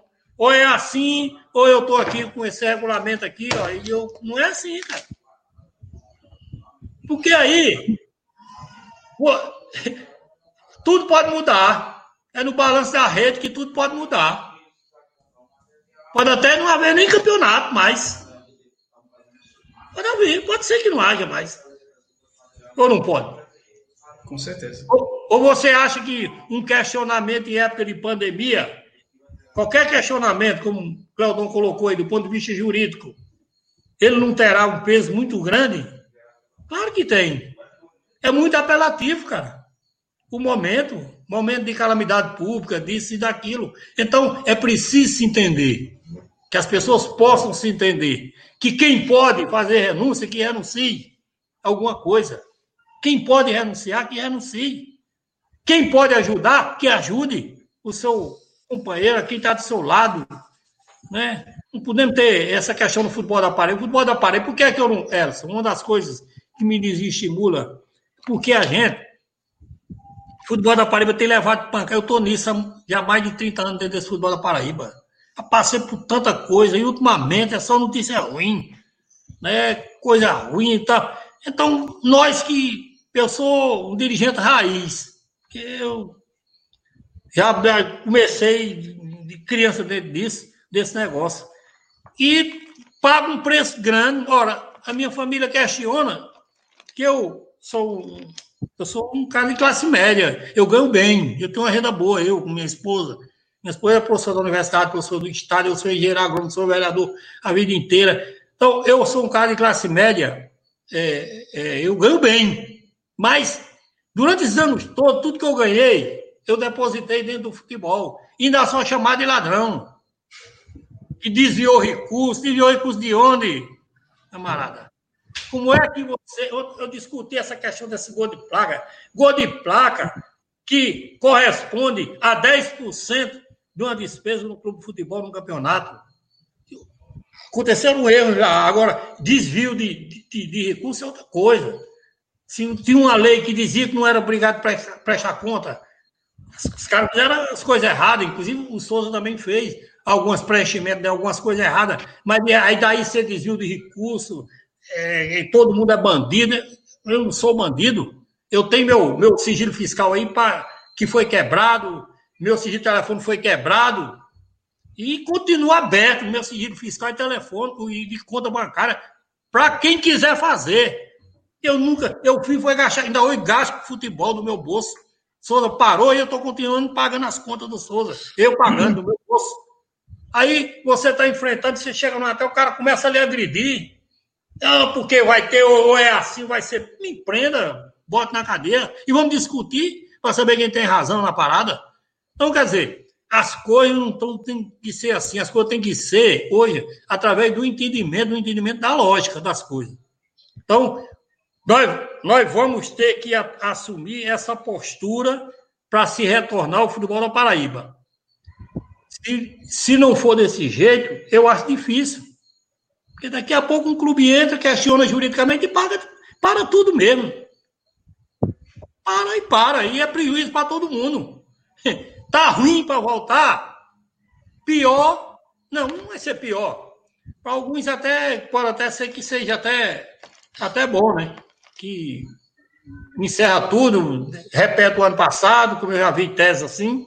É bom que acabe o campeonato, porque fica do jeito do ano passado, os mesmos clubes que estavam ano passado. Eu duvido aí, eu, eu, eu queria ver, tem clube aí que está fora da zona de classificação. Se ele tivesse na cabeça, esse campeonato ainda iria acontecer. Duvido. Duvido, Eodoro. Eu duvido. Agora, agora tem que acontecer de todo jeito. Então, tem que acontecer de todo jeito? Então, vamos ajudar os coadjuvantes. Vamos ajudar os coadjuvantes, camarada. É um aí, rapaz. Esses caras para voltar, vamos lá fazer a nossa parte aqui. Entendeu? Essas coisas que estão acontecendo e que precisam ser discutidas. Dentro, cerebralmente falando. Ô, Deone, é, a gente já está chegando no tempo aqui, infelizmente, parece que nem ah, passa, mas toda vez que, a gente conversa. Pois é, tá complicado. Tá? Já passou mais de uma hora, passou quase uma hora e dez já, rapaz. O tempo parece, parece que nem passa. Galera, só mandando mensagem aí. Tá bom, até inglês. pois é. é. Mas só para puxar para os minutos finais, do minutos finais, né?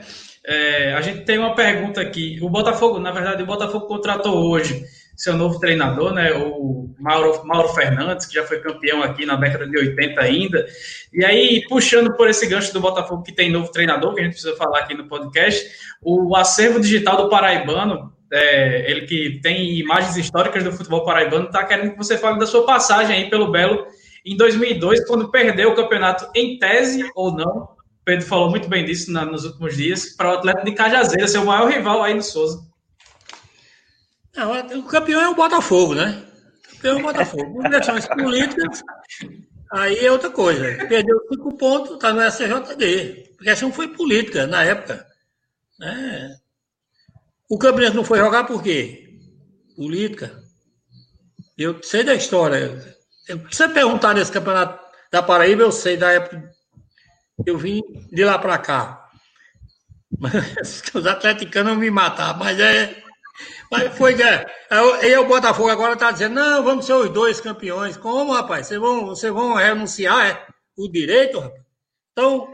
Mas eu, assim, também, né? Sérgio Mira é político também. Eu, eu, eu, eu, eu tenho muita. Eu, eu tenho um orgulho muito grande de ter ficado no Botafogo ali na Copa do Nordeste. Eu, quando cheguei no Botafogo, é, foram. O Botafogo tinha feito cinco pontos no ano anterior. E nós chegamos aí no Botafogo. Eu me lembro que meu amigo Padre Albeni me levou de São Marinho Mazeu. Aí eu fui lá, na, lá na, no escritório de seu Luciano Vanderlei, pai de Luciano Filho, presidente. E me levou, que a equipe era Luciano, Ariane, Douglas né? Ariane, Luciano, Ariane, Douglas e Levi. Era, era o quadrado lá que tocava e mais outros lá. Aí eu cheguei lá, aí, aí seu Luciano disse, meu filho, ó, eu, eu soube que você é um cara. Eu tinha acabado de ganhar a Copa Paraíba, né? É quem entende desse negócio de futebol na Paraíba. Eu só quero que você me garanta uma coisa. Diga, seu Luciano, é que meu filho não vai gastar dinheiro. Eu não quero que ele que ele não vai perder dinheiro. Pronto, ficando equilibrado, tá para equilibrado, dá, seu Luciano, porque tem um orçamento da Copa do Nordeste. E nós ficamos entre os três melhores aí, a 70% da competição. Até o dia que o Luciano tomou uma grande, foi lá no hotel, dispensou 12 jogadores de uma vez. 12. Chegando no outro dia, até para formar o, até formar o treino, né? Sobrou ainda para mim ser o treinador, né? Aí eu ia embora também, Douglas Gomes me convenceu a, a não ir. Nós fomos jogar lá em Natal com a ABC. Você chegou como dirigente, né, Eldeone? Hein? Você chegou como dirigente primeiro, né? Foi, como dirigente. Eles queriam que eu viesse como treinador. Eu não. Aí eu fui como dirigente. Depois, quando, quando Toninho Barroso saiu, depois até quiser dizer que fui eu que derrubei Toninho. Não fui eu, claro que não fui eu. Eu, pelo contrário. Toninho caiu porque ele a história é, uma história que não adianta nem o cara contar aqui. Mas foi a, foi a, a, confusão deles com a diretoria no jogo CSA e Botafogo lá. Eu não queria nem assumir. Aí foi que reuniu os cabeças lá, Isaías, Maradona, Nélio, Ale, um monte lá. Me chamaram lá numa sala lá com o Bena. Disse, rapaz, não, não adianta trazer treinador. Tá faltando quatro rodadas, é cinco. Você conhece a gente tudinho aqui, quem vai ficar é você e e Nélio me convenceu e eu. Nós fomos ganhando de 3 a 0 do ABC lá em Natal. Nesse dia, Pedrinho Albuquerque perdeu o emprego, né? Pedrinho tinha sido campeão. Foi. Pedrinho tinha sido campeão no, no, no Corinthians de Alagoas. Aí, quando a gente ganhou 3 a 0 eu me lembro desse jogo, foi a maior partida de Nélio no Botafogo. O Nélio chegou para mim e disse: professor, não me entendo do jogo. Deixa eu jogar o jogo inteiro. Eu disse: você vai morrer aí dentro e eu não lhe tiro. Dia, Nélio, Nélio fez dois gols e deu passo para hoje. Acabou com o jogo, nós ganhamos de 3 a 0. Aí a torcida do ABC gritava: ô, ô, ô, treinador do interior, ô, ô, ô. Perdi, perdeu o emprego nesse dia. Então foram partidas memoráveis, nós fizemos. Vitória, a gente ganhou do Santa Cruz lá no Arruda, lotado. Fizemos partidas espetaculares. E os clubes da, da Copa do Nordeste naquele tempo eu tava lembrando essa semana, num jogo que a gente jogou aí com Vitória da Bahia, fizemos um grande jogo, o Botafogo perdeu, mas jogou demais, saiu aplaudido pela torcida, né? Aquele Vitória de, que tinha Vampeta, tinha Anderson Martins, é, Aristizábal, Zé Roberto, é, eu tô lembrando aqui, é Leandro, lateral, aquele esquadrão do Vitória espetacular. Eu não, não sei se Alex Alves já jogava. Então, tiveram grandes partidas, uma passagem bacana aí que eu tive aí em 2002, guardo muito coração. Eu gosto de Botafogo. Eu problemas aí, mas foi com o pessoal, com o dirigente, não com o clube. quando a equipe do Botafogo, eu, eu tenho um carinho muito grande, né? E os cabas dizem que é a minha segunda pele, né? Mas as cabas é tanta confusão que eu não sei, eu não tem mais segunda pele, não. Onde eu ando, o cacete como, não tem jeito. Os caras ficam, o torcedor fica me procurando, rapaz. Eu fico escondido. Os caras me acham de todo jeito. Mas eles têm carinho também. Torcida do 13, é, eu cheguei o ano passado, eu fui pro jogo, esse ano eu não fui, que a gente ganhou lá dentro. Antes do jogo, eles queriam me matar, né? Era de aquela, aqueles elogios todos e tome. A gente ganhou o jogo. Quando eu fui, o ano foi sair, eles tomaram a frente da, ali do PV, à noite, o jogo. Bateram na porta do ônibus. A gente quer falar com o Aldeão, não quer falar com o Aldeão. O motorista com medo, pode abrir a porta. Abre a porta, deixa ele entrar. Quando eu abri a porta, ele disse, não, a gente tá, só veio aqui para lhe perguntar se a gente pode procurar Luiz Augusto, fazer uma campanha para lhe trazer para cá. Você vem, tu acha que eu ia dizer o quê? Eu vem na hora, pode fazer que eu venho. Eu fui embora. Então, tem muitos campos aí que a gente anda e as pessoas. Lá no Campinense também, tem torcedores, os caras xingam, mas depois, quando chega perto também, os caras cara gostam do Guerreiro também. É só da boca. Fizeram, fizeram também uma, uma, pergunta nesse sentido aí. O Assis Júnior é, mandou uma mensagem aqui dizendo: Meu sonho é ver o Deone Abrantes e Breno Moraes juntos no Autosport para João Pessoa voltar a ter um clássico. É, Ana Flávia está dizendo que eu bati pino em quem, Aninha? Que eu bati pino em quem? Eu não estou entendendo. Foi eu, não? Bati pino, não. Rapaz, aí, aí era clássico, velho. Aí você podia chamar aquele, como é? Dano White, né? Dano White para. Aí lá no meio lá para. Eu não foto em pleno no Botafogo. Podia trazer Dano White aí para resolver a parada aí. Ô, ô, André, uma pergunta que eu, eu sempre quis fazer. É, você sempre trabalhou com esse mercado mais é, do interior do Nordeste, né? Com, com menos recursos, pela, pela história do Souza, pela condição do Souza. É, imagino até que seja mais difícil, evidentemente. Mas uma coisa que eu sempre quis perguntar: você, com o orçamento do Botafogo na estrutura atual dos últimos anos do Botafogo, você acha que o Botafogo estaria mais longe no cenário nacional? Rapaz, eu, eu, eu dei uma entrevista aí quando eu saí do Botafogo. Porque o Botafogo, na, naquela época que, que eu passei aí, eu, eu passei perrengue aí no Botafogo, rapaz. Logo a gente formou uma estrutura, é, é, foi ainda o doutor Sebastião Filho, que é um grande fisiologista, talvez o melhor do estado. Eu, eu quem levei para o Botafogo, doutor Sebastião. Figura espetacular, meu amigo do coração. Todo dia eu encontrei com ele, até marcamos para jantar junto. E doutor Sebastião fazia um, o cardápio, né? Do lanche e tudo. Aí chegou, aí tinha duas alas, né?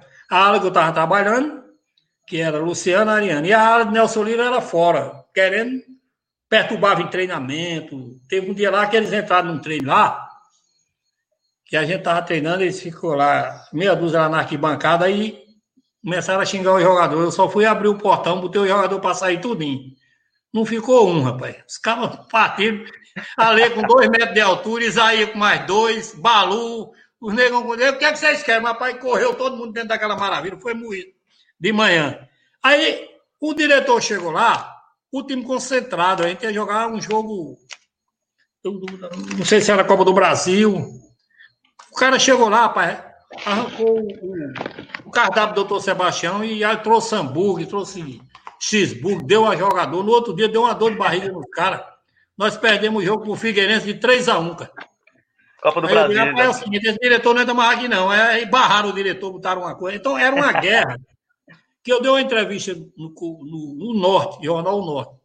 A capa foi minha foto grande, onde eu saí. E eu deixei a, a frase que eu disse, eu digo, no dia que os Bin Laden, foi na época que Bin Laden era no auge, né? Sair do Botafogo, vocês podem pegar aí na capa do Norte aí, que tem essa capa aí. Vou atrás, vou atrás. Vou É, pode olhar, Pedro, que tem não. Quando os Bin Laden sair do Botafogo, o Botafogo vai crescer. E o Botafogo, quando o Nelson assumiu, ele botou aquela mão de ferro quando o Botafogo começou a se erguer. Hoje o Botafogo está com a estrutura. Eu, eu acho, aí que me desculpe o dirigente, não é nenhuma crítica, não. Houve um erro de percurso no Botafogo aí. Quando o Botafogo ganhou a Série D, o Botafogo cometeu um erro que até hoje ele paga. Porque o Botafogo tinha uma base espetacular, comandada por Lenilson, aquele pessoal ali. Time todo arrumado. Então, eles poderiam ter trazido ali uns seis jogadores, talvez, para reforçar ali, e ter ido para a Série C. Com certeza, naquele time, Botafogo, o caminho do Botafogo era outro hoje. Porque eu não me conformo que o Botafogo não esteja ainda na Série B, cara. Tem hora que eu fico olhando aí, teve campeonato, se você pegar o retrocesso aí, que o Botafogo faltava seis jogos para ganhar um jogo e não conseguiu. Teve um ano aí, não sei se foi atrasado, eram seis jogos. O máximo. Foi, foi 2014 mesmo, faltava um. 2014 foi? Nos, nos quatro jogos que faltavam restantes da primeira Mas fase. Já ganhar um. Foi igual, é. Igual, igual a, a, agora comigo ano passado, 2019. Faltava quatro jogos, eu só precisava ganhar um. E meus jogadores não quiseram ganhar, queriam ir embora e não ganharam. Aí foi outra razão. Mas eu acho que o Botafogo perdeu, perderam oportunidades aí. Não era para o Botafogo estar mais na Série C. Acho que teve época aí de, de coisa aí. E futebol, é, é, você tem que ter muito time das coisas. A hora de mudar. Esse ano, por exemplo, esse ano que passou agora aí. Chegou uma época, o treinador do Botafogo era bom, treinador, bom treinador, o, o menino, o rapaz que estava aí, como é o nome dele? É? Pisa. O que saiu agora, o último? Evaristo Pisa. Evaristo. Mas o ano passado, quando o grupo começou a dividir, houve uma festa, não sei aonde, aí eu estava acompanhando na imprensa. E o clube começou a cair, ali era hora de trocar, cara. Eu encontrei aí algum dirigente do Botafogo, e rapaz, vocês não vão, não vão conseguir o objetivo, não. O negócio ali está dividido. Está dividido, chegou a hora, chegou a hora, chegou a hora. Os caras perderam o time. Né? Então, aconteceram alguns erros de percurso, mas o trabalho é, o Botafogo é um time equilibrado hoje, é um time financeiramente bem administrado, né? Porque futebol é diferente, cara. É preciso que. Porque o negócio do vencedor no futebol, o vencedor no futebol é aquele que chega melhor nas finais. Você não ganha nada com a sua partida. Você apenas inicia a sua trajetória. Melhor você iniciar bem e terminar bem, é o ideal. Mas a sua prova dos nove, ela é feita quando você começa no grau de exigência de você crescer. Você tem que ter esse time e ter essa observação. Vou dar um exemplo aqui no Souza. 2017, naquela confusão que houve aí, que era para rebaixar o Souza. Me tomaram seis jogos assim na. Mas aí eu, eu eu disse: se eu ficar do jeito que eu estou aqui, eu vou ser rebaixado. O que é que eu vou fazer? Comecei a pensar, me veio na cabeça de trazer o IN.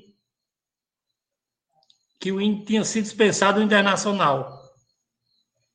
Eu pesei porque era que eu ia trazer o IN. Não, vou trazer o IN porque ele está lá, ele está conhecendo a estrutura, ele está ouvindo que tavam, ele está ouvindo o que estavam conversando lá em relação ao Souza, ele estava perto de toda a situação e é bom treinador. Eu trouxe o IN o Índio deu uma. Se você pegar o Índio no Campeonato Paraibano, ele chegou e pegou o Souza até o final, ele deu uma virada e eu consegui escapar. Quer dizer, você tem que ter o time, o feeling de saber a hora. Por exemplo, eu troquei em 2018, que eu fui para o quadrangular final, quando eu troquei o treinador, eu me lembro, foi antes de começar a competição. Foi na primeira rodada, se eu não me engano. Eu fui criticado. Mas é porque eu assisti os treinos, eu, eu, eu vivi a pré-temporada todinha, eu não vi a evolução do time, time, Cada jogo era mais truncado, não avançava, não saía. E eu, eu fiz a leitura que eu não ia com aquela comissão. Troquei e me classifiquei. Fui decidir o campeonato. Então, assim, eu acho que o Botafogo cometeram alguns equívocos aí em horas que não poderia ter, ter sido cometida. E o time ainda está aí na Série C, e tem uma coisa que vocês vejam, isso aí eu não posso esquecer de, de falar, que eu me lembrei de falar no podcast aqui. A importância desse convênio do gol de, de placa para o futebol da Paraíba. Em 2018, que tinha o gol de placa, vocês se lembram que o Campinense perdeu nos pênaltis a sua classificação para ir para a Série C, para o Ferroviário, né? Perdeu nos pênaltis. Isso. Fez uma campanha espetacular. 2019, perdeu para Jacuipense dentro de casa. Não ganhou de ninguém, porque não tinha recurso para absolutamente nada. O 13 subiu de uma forma esplendorosa, comandado por Marcelinho Paraíba em 2018, jogando no Rio Grande do Sul, no fim do mundo. Uma coisa que vai ficar nas páginas do 13, que tinha aquela parceria.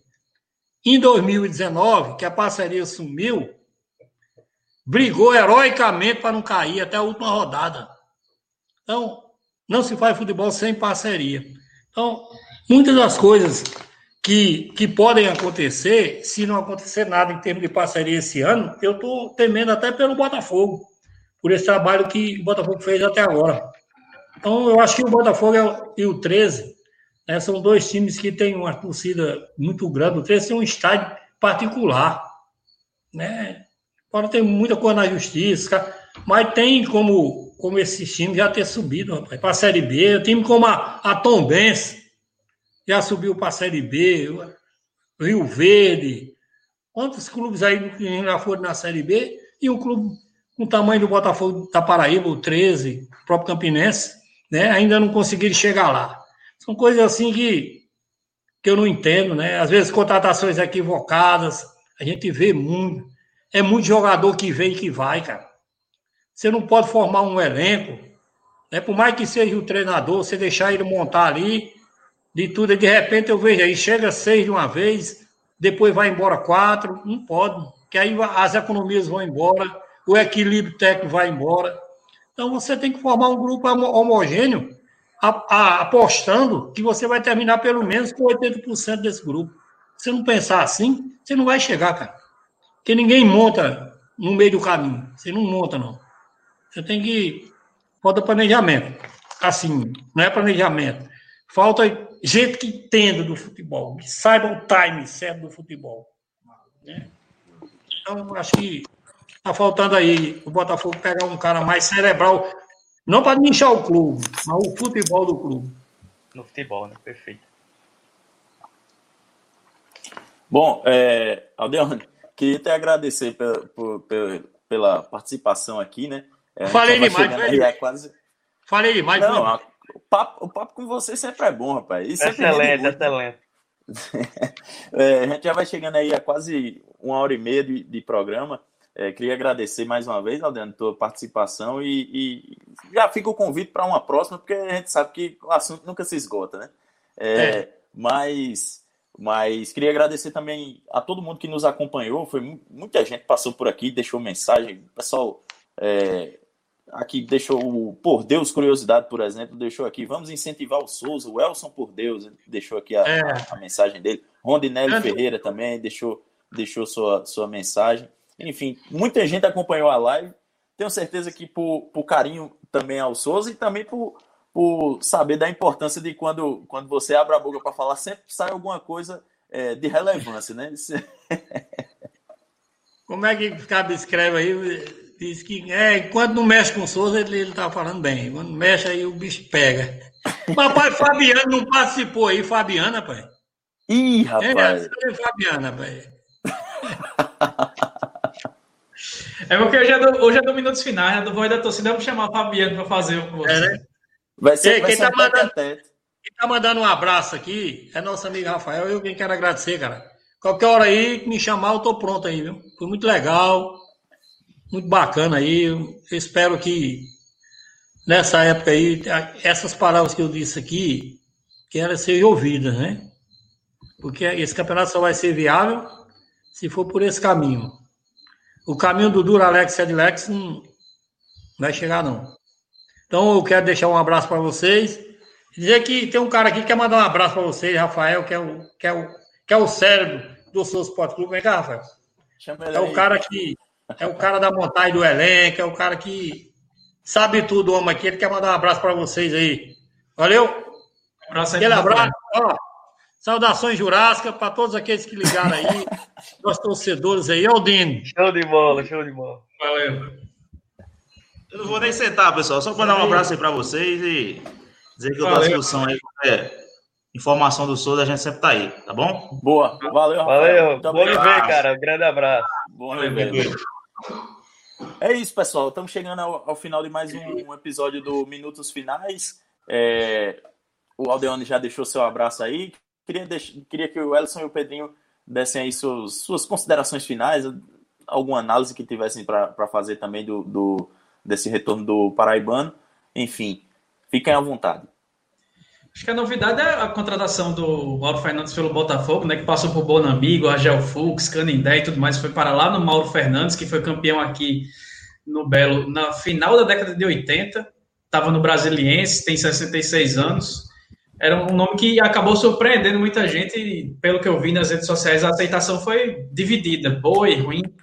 Não foi tão boa nem tão ruim. Eu esperava mais. O Botafogo priorizou aparentemente a conquista do Campeonato Paraibano por trazer um treinador que conhece o campeonato, por, por trazer um treinador que conhece a realidade do clube, enquanto muita gente esperava que fosse dar o salto que deu no elenco, por exemplo, trazendo o Felipe e o Léo Moura, trazer o nome de mais expressão, que era para justamente entrar na Série D com força, mas não foi isso que aconteceu.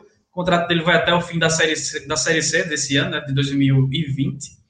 Então, achei bastante decepcionante aí a escolha do Belo para ser o novo treinador.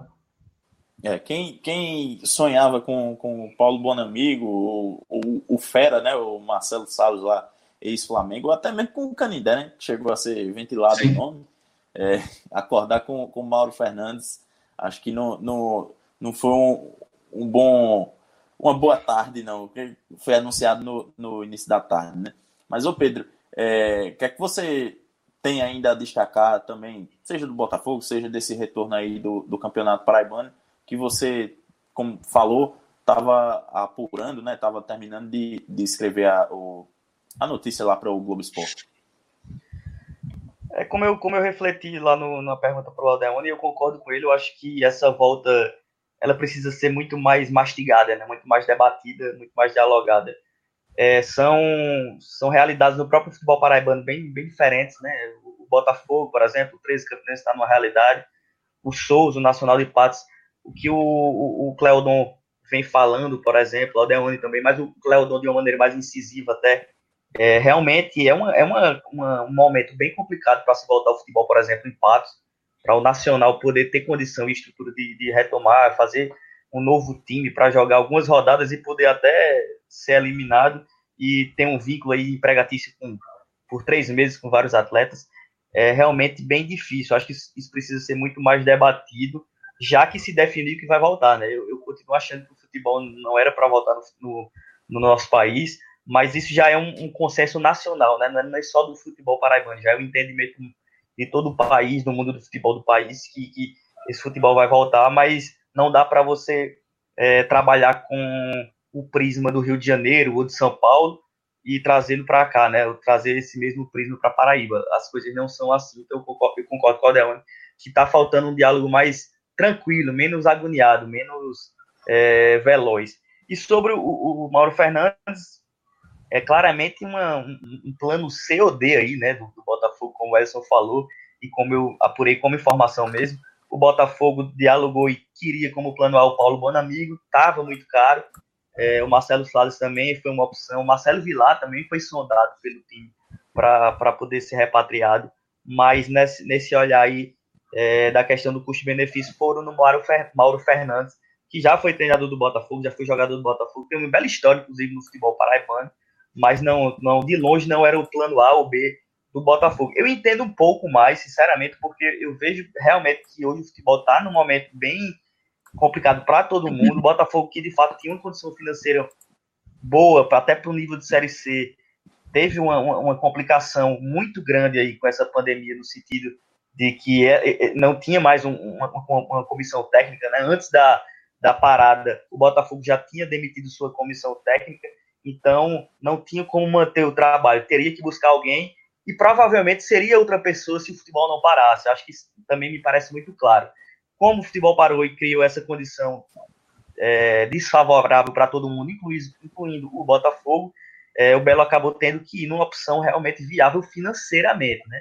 Então, é um, é um, é um, é um técnico que hoje está num patamar um pouco aquém do que se espera o torcedor, do que esperava-se no Botafogo, mas eu acho que foi muito mais pela, questão aí do, do, do, salário, né? uma questão de, de um técnico mais barato.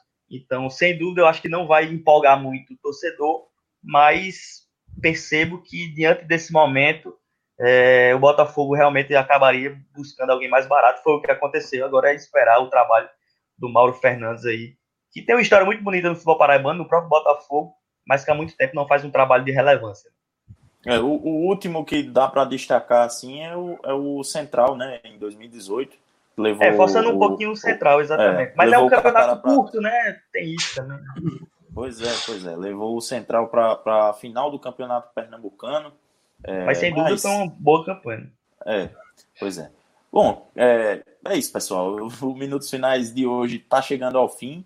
É, você nos acompanha é, nas redes sociais que Ellison vai passar, mas antes eu queria só deixar a divulgação aqui do, do canal de Pedro Alves, né? Tá entrando aí também no mundo do, do YouTube, tá virando youtuber. Boa, é, meu, boa. Nosso Felipe Neto, nosso Felipe Neto. É, exatamente. Mas, mas é, é um canal que ainda vai entrar de uma maneira melhor, né? É, mas é Pedro Alves.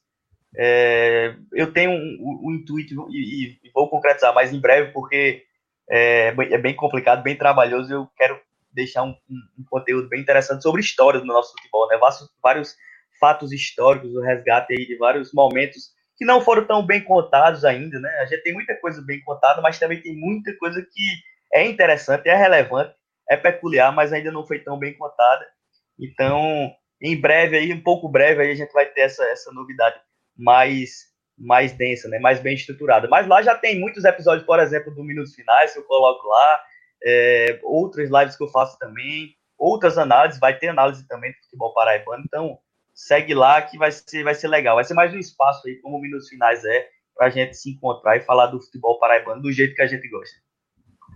Massa, beleza. Deixar também a, a dica para o torcedor automobilista que lá no, no, no o Auto Sport lançou sua lojinha virtual e lançou também seu, seu uniforme novo. Inclusive, tá, tá bonito, já, hein, meu amigo? Já, tá lindo. Já garanti, já garanti a minha e as meninas também foram contempladas. Tem o uniforme versão feminina também.